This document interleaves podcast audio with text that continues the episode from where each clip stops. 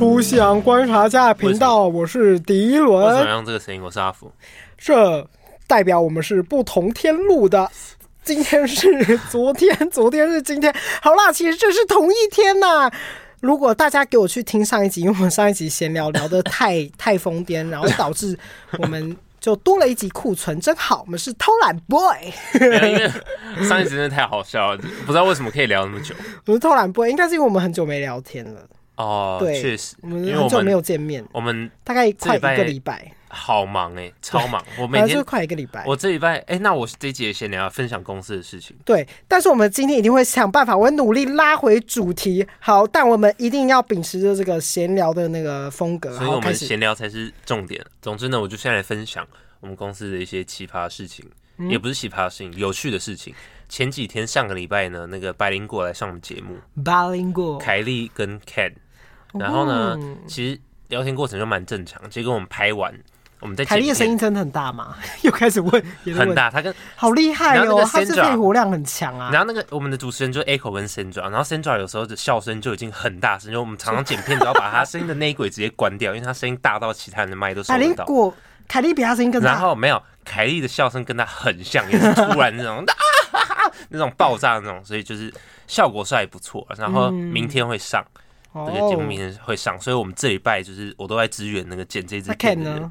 Ken 就是 Ken，其实也蛮好笑的。对啊，Ken Ken，我觉得他 Ken 很有深度哎。对，我这样讲他其实蛮聪明的，OK 的吗？但是重点是我要讲的是，我们在剪片的时候要上片之前，我们才发现凯莉她的贴的那个假睫毛有一边整个歪掉，歪掉吗？掉下来？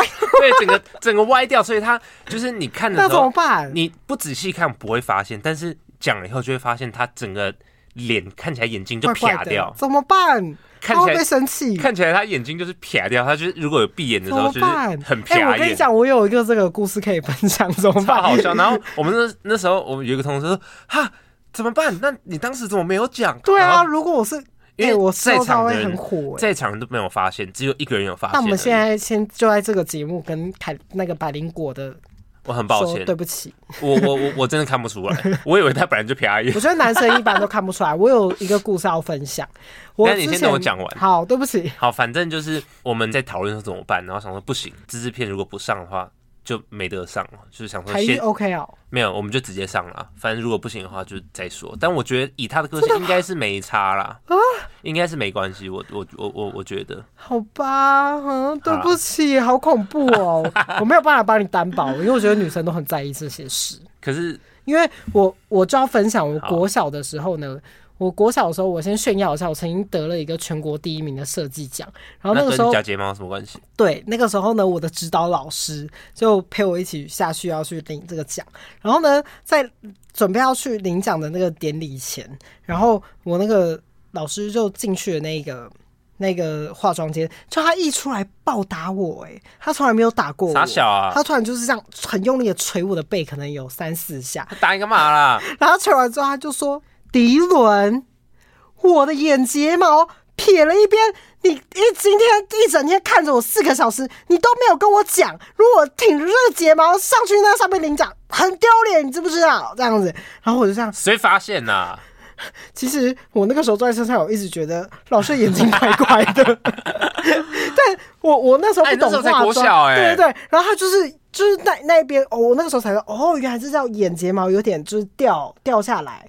还是怎么样，就没粘好，然后就会有点这样子吹吹，然后眼睛就会有点啪啪的。然后我是昨天才知道吗？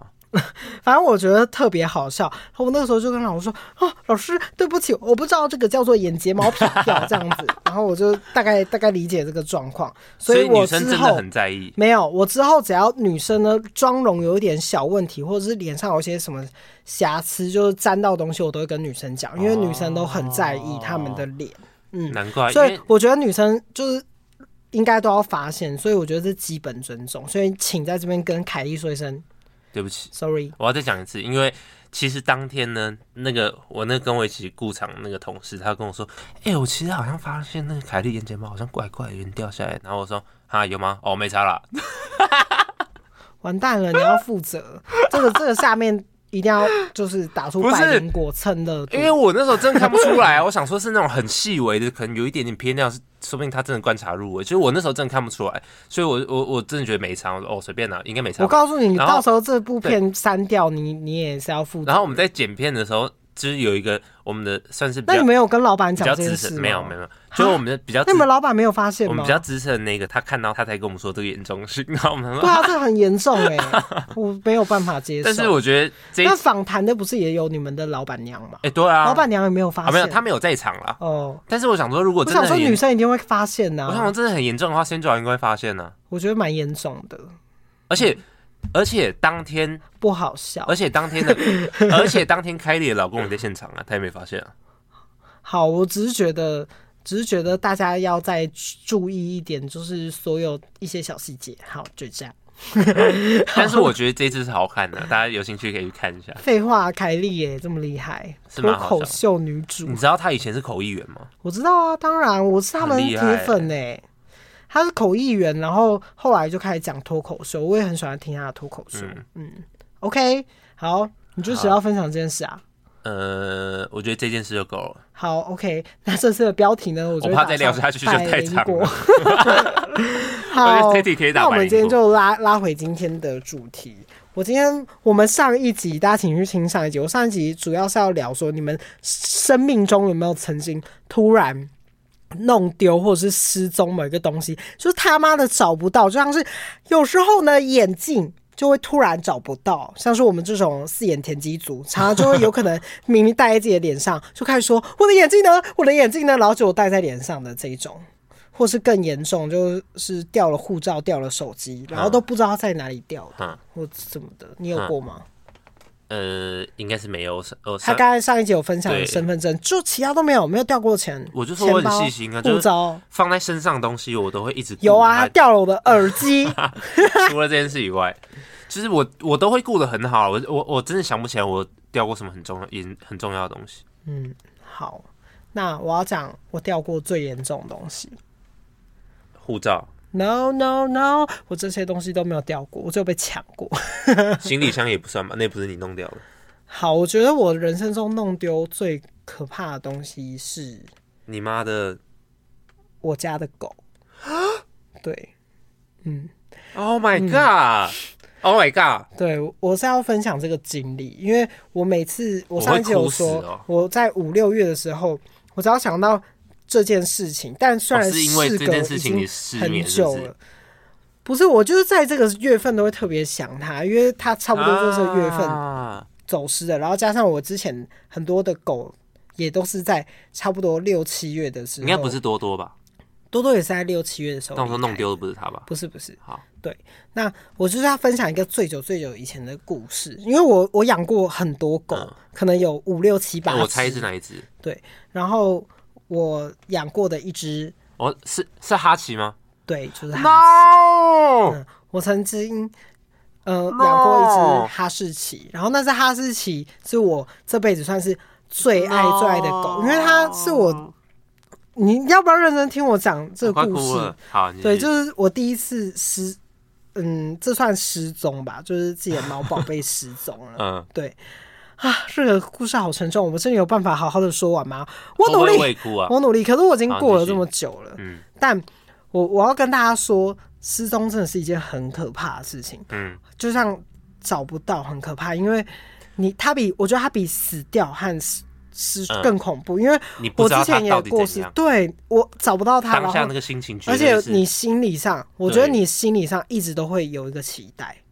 就有一天我有可能可以找到它，对这样子的心情。可是实际上不能算是我弄丢的，但我觉得我们全家人都有这个责任，因为是大家一起养它的。而且我那个时候我感觉会这么重的原因，是因为哈奇算是我说一定要把它养下来，因为呃，我觉得哈奇的身世，反正我就可以稍微跟大家聊聊这只狗，因为这只狗真的很可爱。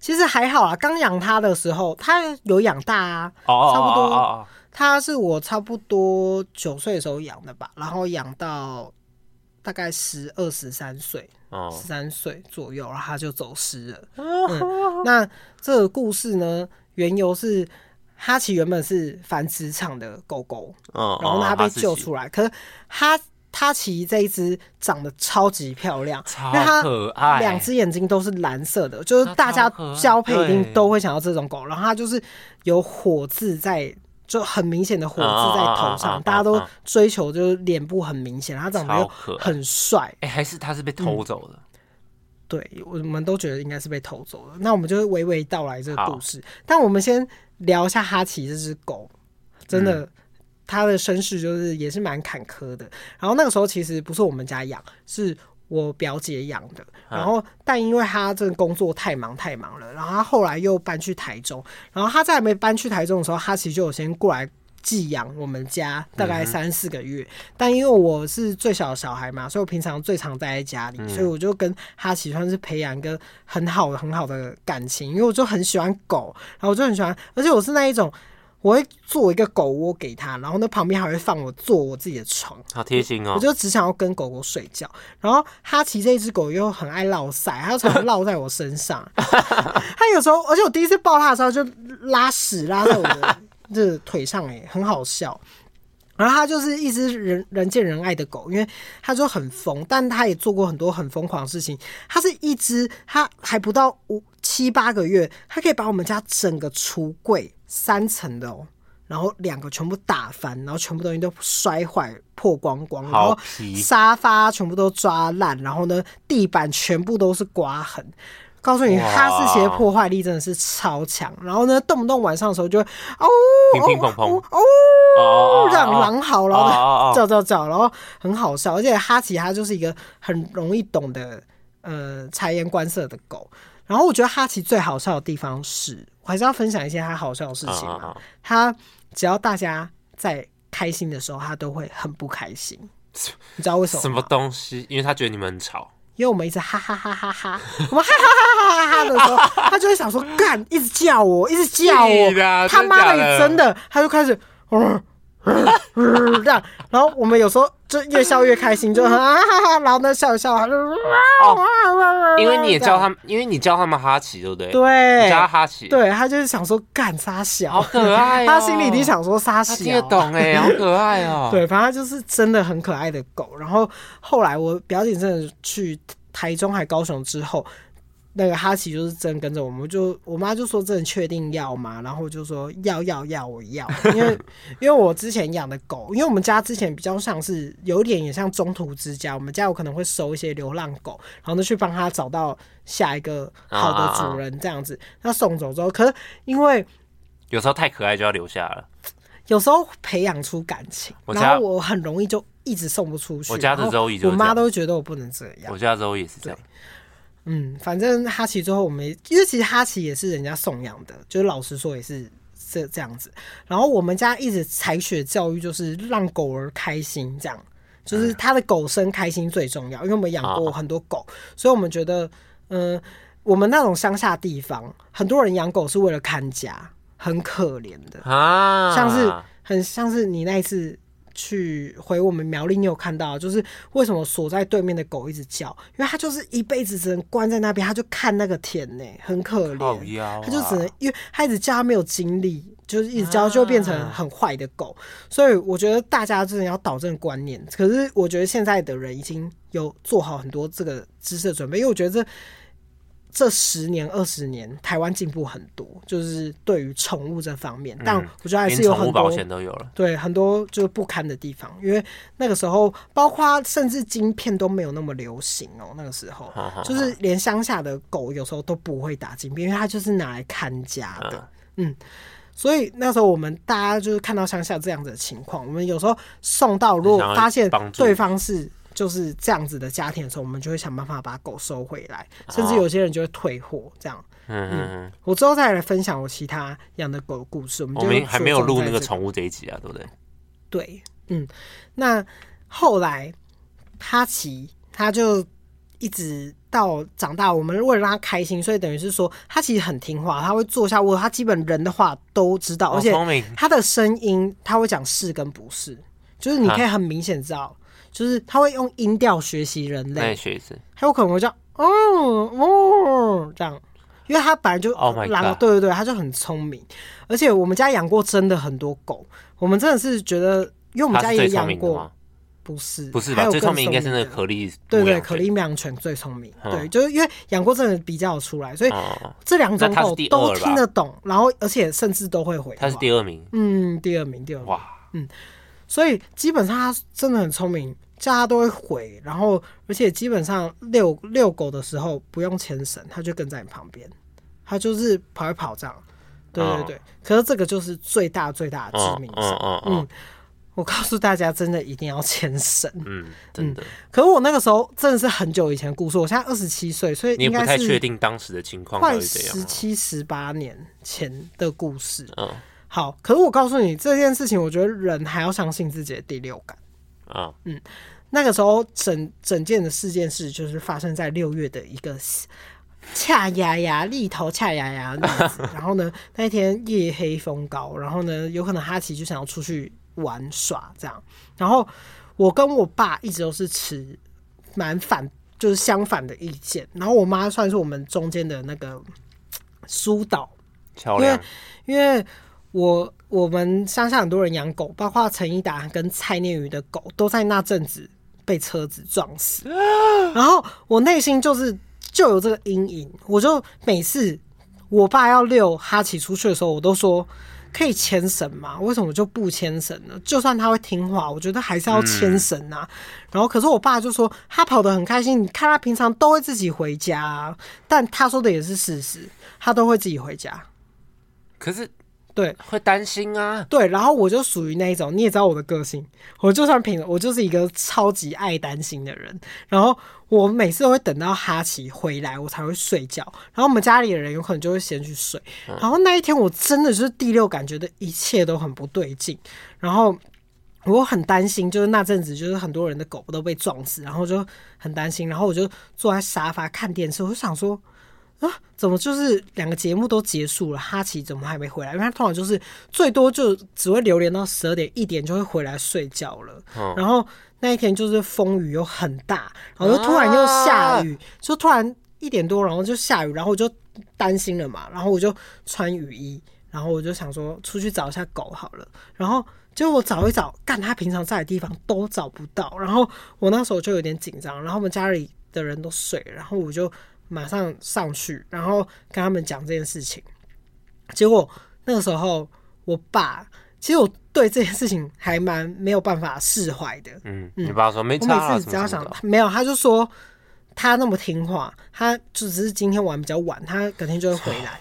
然后我就说，可是现在外面下雨，然后什么的，反正我最后就是死逼强逼，大概就是凌晨四五点，全家人还是被我挖起来出来找狗，这样，然后。结果我们就是找了一整天，然后呢都没有找到狗。然后我那天去学校也很担心。然后我下课的时候还就是找了几个朋友，然后我们就是一起去找狗，但一直都没有找到。然后，而且我觉得那个时候，我觉得那个时候资讯还没有很发达，然后手机很破，然后。也没有 Facebook，那时候因为现在很多找狗就是有一些地方的那种里里，你都可以很快找到狗。然后那个时候都没有这些东西，而且哈奇长得很漂亮，嗯，而且那边一定很多非法的繁殖场等等的。然后我那时候就很担心他被送到那个里面，但反正我就是我觉得一走失你就会想到很多很多东西，很可怕。然后我那时候就硬。我们就做那种 A4 嘛，然后寻狗的单子，然后也是到处贴，然后又有被骂。可是我告诉大家，现在找狗的话，第一件事情一定要到 Facebook 上面那个 po 文，那边都有很多很专业的人会去找狗，就是因为但有些婆婆妈妈每次就是上面滑，他们看到就会马上通知你等等的，然后再来你第一个印出来的那个寻找那个狗单子。嗯、呃，先还不要往路上贴，先拿去离你的区域最近最近的动物医院，因为通常现在人呢，嗯、走失狗，如果他好被好心人捡到，他就会送去动物医院，他一扫晶片就会找到这只狗。嗯，对，我只是先跟大家讲说，如果正失踪，在这个黄金七十二小时之间要去做的事情。嗯，对，包括人也是。对，嗯，嗯，而且狗狗呢。我觉得基本上像这种名种犬，很好看的名种犬，其实被偷是很大的几率的，因为照理来说它不会突然消失。嗯，然后我那一阵子就是我连睡觉的时候都会做一些很可怕的梦，就是可能他被接走啊，然后或者什么。可是我觉得在这个过程中，那一年我都没有哭过，包括嗯，我妈是有，可是我那一一两年我从来都没有哭过，因为哭到死，因为我一直都是抱着那个希望，因为我真的我一直都有那个希望存在。就是我那时候都会一直想要找到他，然后可是我那一阵子，然后我看到有一部片，就是《亲爱的》，他是走失讲走失的小孩，然后我觉得我大概好像三四年后接触到这部电影的时候，他有一句话就非常非常戳中我，他说：“嗯、呃，以前就是当走失的时候，还会有有人过来骗你钱。”就是有些人有可能走失的时候就会要那个悬赏金嘛什么的，嗯、然后呢，他又说，可是事情一过三四年过去了，现在连乏人问津都没有，有人要骗我钱都没有人来骗我了。啊，对，然后那时候会觉得说，当时间拉很长的时候，你那个期待就会一直被消磨，一直被消磨，而且很可怕的事情是，那个时候只要在路上的时候，我只要看到哈士奇。我都会叫哈奇哈奇，看他们有没有回头看我这样，然后我都会一直很在意这件事情。就算这只狗不是我弄丢的，可是我还是很大的心理层面觉得是我弄丢的。因为如果如果我那个时候就是坚持牵绳，就不会发生这种事情。可是我那个时候才 小六，还国一，根本不会有人听你。我那时候就是很懊悔这件事情，但我每一年都会想到这件事，嗯，因为。直到，嗯，直到嗯，我后来后续我们又养两三只狗，后来都有牵绳，因为发生这件事情，嗯、变成我讲话就很有说服力。对，我这变很有说服力，我就是说打晶片，打晶片，然后那什么的，就是我一切都变得很有那个，但我就会觉得这一切都经验，所以呢，我对这只狗的亏欠反而就越来越大，越来越大，在后续。回想这件事情的时候，我对它的亏欠就越来越大，但我都没有哭过。是真正到嗯，Lady 我家养的后后面一只狗走的时候，嗯，我那个时候是蛮难过的。但过几天，大概过一年一两年之后，我反而在有一次某一天崩溃，搭国光客运的时候看到哈奇的照片，然后就是看到他以前的照片。那时候我们家里偶尔也都会翻到他的照片，然后我甚至到有可能我都，而且我都会计算他大概几岁。然后可能到有一次他大概七八岁的时候，然后我在就是头份附近看到一只很老的哈士奇，然后在路边，然后还过去叫他，我就说哈奇哈奇，然后呢，然后呢。他就看我的眼神，然后感觉希望他是，但但他都已经这么老了，我能怎么办？但应该不是啦，对。可是就是会有这个 PTSD，然后就会一直很想要找到这一只狗。反正就是每次看到的时候都会想要叫。然后等到 Lady 走的时候，是因为那时候大概也十几岁了吧，然后我就想说他应该也走了。然后我想说他走了，我不知道他现在过得开不开心。然后我会很努力的去往好的方向想，就是因为他长得真的太好看了，所以他一定是被很好的人接走，想要养这一只狗，所以我是希望他的后半的余生是过得很好的。对，就还是讲要哭，好好荒谬。我刚刚我刚刚没有出声，所以我还在哭。然后我那个时候在国王客运的时候，我就觉得我。他可能走了，是我觉得我也差不多要放下这个心结，嗯、然后那个时候我就打了一封信给他，然后我边打，然后我就是哭了大概两个小时，然后下车的时候还哭，而且我那时候觉得最莫名其妙的事情是，那个我在哭的过程中完全没有剪短，然后。那国光司机还走过来，下车的时候问我说：“需要卫生纸吗？你还好吗？”然后我跟你讲最可怕的这件事，你知道那个时候多多走的时候，我搭到同一班国光客运同一个司机，好可怕。然后也在哭，对，他想说这个人到底是 怎样？对，可是我这个人很少哭，你知道吗？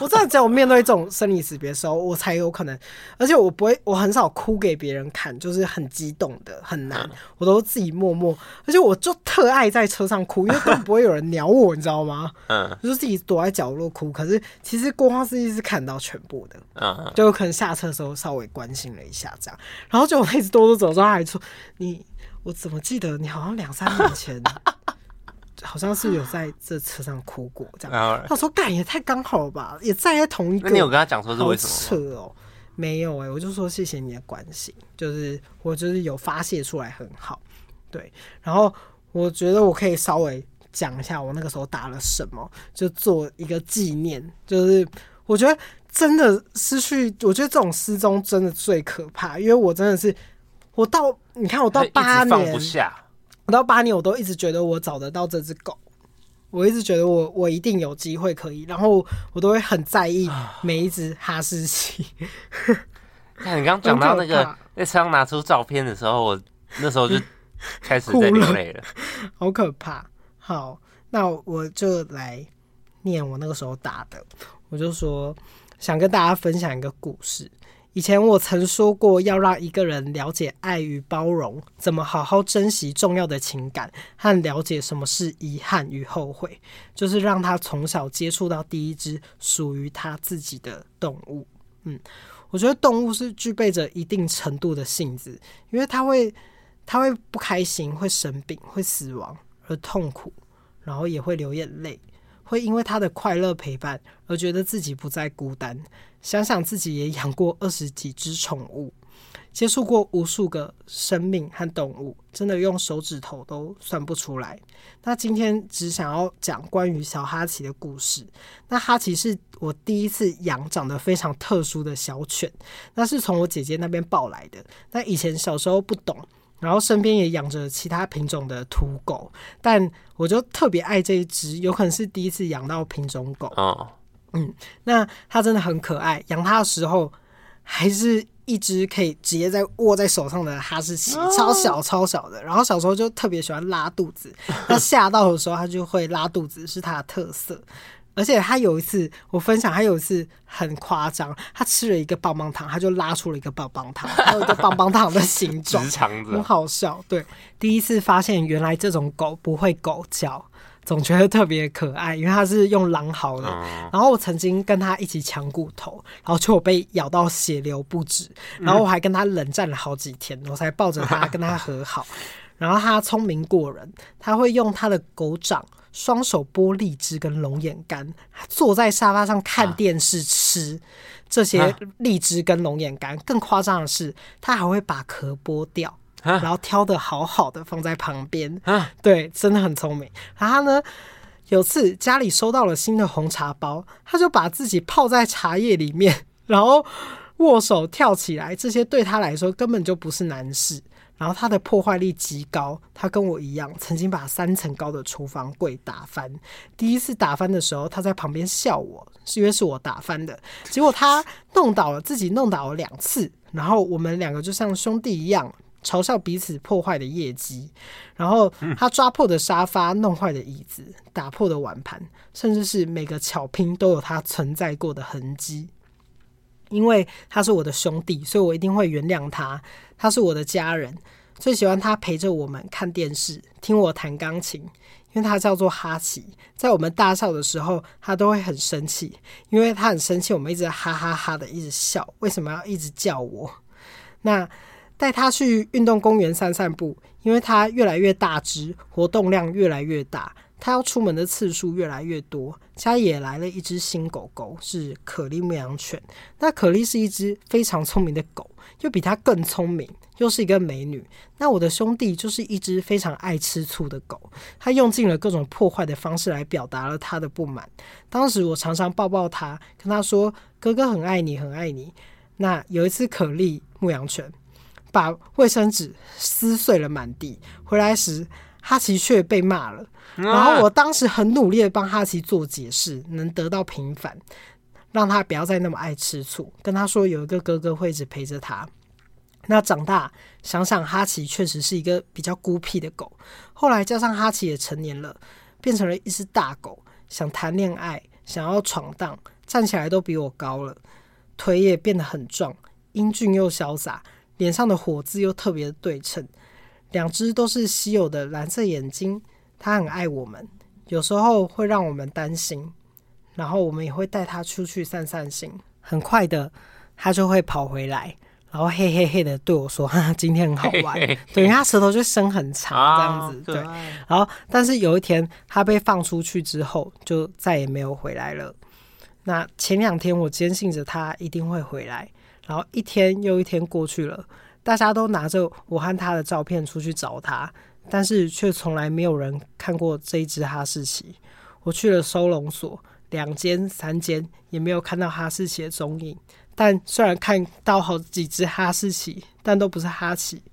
这是我第一次不是亲手看着自己的宠物离开或者是送养。原来一个挚爱的亲人走失是这样子的感觉。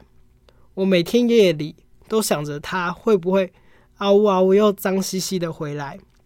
我变得很喜欢睡沙发，然后我甚至到大学都很爱睡沙发。因为是这个习惯，因为我很喜欢在沙发上看看门口，他有没有很开心的回来。我觉得失踪是一件很可怕的事，你会一直以为有一天他会不小心找回来，然后看到哈士奇的背影就会大叫他。我曾经抱着他在山里面奔跑，我看着他的眼睛，所以我绝对不会认错。那时间是很可怕的，但自己的潜意识骗不了人。还记得。某年，我站在路上看到一只好脏好脏的哈士奇，我蹲了下来。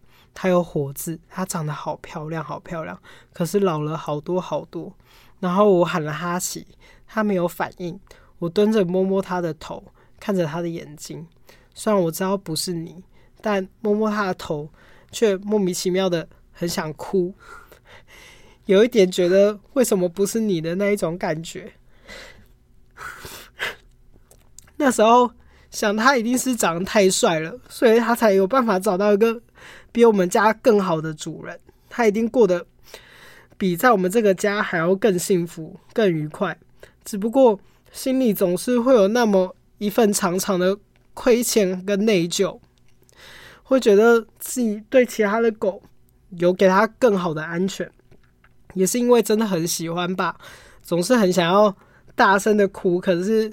那一阵子都哭不出来，因为总是觉得他一定还在，一定活得很好，然后现在一定好几岁了，然后直到雷迪爷过世很久之后，才惊觉你应该是不在了，只就很想要看到你那么一眼，是突然很想要看到那一张照片，然后真的很想跟你说，我真的很想很想你，然后希望你下辈子不要太爱玩。要好好陪着爱你的人，然后，打完这件事情也是对我自己的一种放下，然后希望下辈子你也还能来好好的陪我，不管是用什么样子的方式。最后，大家真的要好好牵着自己的狗，哭到不行。天哪！所以我觉得，嗯。是就是这样，说不定黑豆就是哈奇啊，很难吧？虽然他也有一双蓝眼睛，对啊，你就把它当做是哈奇，他这么黏。我现在突然好想要看哈奇的照片，所以我就是非常非常喜欢。没有那典藏的啦，那只有我自己看得到。嗯，好吧。好，那这就是我今天想要分享的故事。我没有预想到我听你分享会听到哭，对啊，你觉得好大滴。